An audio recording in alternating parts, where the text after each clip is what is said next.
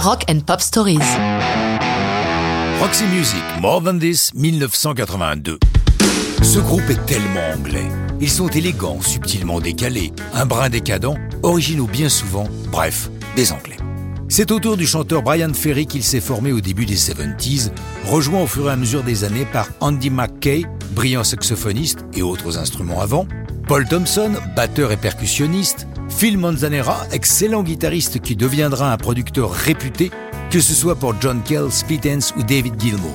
Et que dire de Brian Eno, le brillant Eno, clavier du groupe, mais surtout un des producteurs les plus novateurs de ces 50 dernières années, travaillant aussi bien avec Bowie qu'avec Talking Heads et de très nombreux autres. Mais lors de l'enregistrement de l'album Avalon, le huitième et dernier de Roxy Music, il n'est pas là. Dans le Compass Point Studio de Nassau, aux Bahamas, ils ne sont que trois Roxy, Ferry, McKay et Manzanera. Avec Andy Newmark à la batterie, pas n'importe qui, il a tenu les fûts derrière Sly and Family Stone, Lennon, Clapton et plein d'autres. Selon l'influence de l'un ou de l'autre, les différents albums ont joué à saute-mouton entre toutes sortes de styles, glissant de leur début très glam rock vers un rock plus progressif, sous l'influence d'Ino. On parle aussi à leur propos de art rock, plusieurs membres de Roxy Music étant proches de l'art en général. Ino et Ferry sont d'ailleurs diplômés d'école de beaux-arts. Avalon sera un album très mélancolique. More Than This, chronique d'un amour qui s'achève, en est l'apothéose.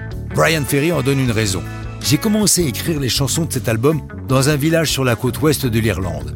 Et j'aime à penser que la mélancolie sombre qui se dégage du lieu s'est imprimée sur le disque. En l'absence de Brian Eno, c'est Ferry qui tient les claviers. On remarquera que le chant s'arrête très tôt dans la chanson, précisément à 2 minutes 45, les 1 minute 45 qui suivent étant uniquement instrumentales. Sorti en avril 1982 dans une version single un peu plus courte, 4 minutes 10 au lieu de 4 minutes 30, More Than This est soutenu par un clip qui a plutôt mal vieilli et met en évidence essentiellement Brian Ferry qui, bien qu'entouré de flammes, ne doit pas transpirer beaucoup vu sa manière de danser. Je sais, c'est pas bien de se moquer. L'album Avalon, la chanson titre et More Than This sont les plus grosses ventes de la carrière de Roxy Music. Par la suite, Brian Ferry va faire une assez brillante carrière en solo, plus très rock mais très crooner. Les autres devenant des seigneurs des studios. Quant à More Than This, elle connaît une seconde carrière avec la reprise qu'en font les 10,000 Maniacs en 97 sur leur album Love Among the Ruins. Mais ça, c'est une autre histoire de rock'n'roll.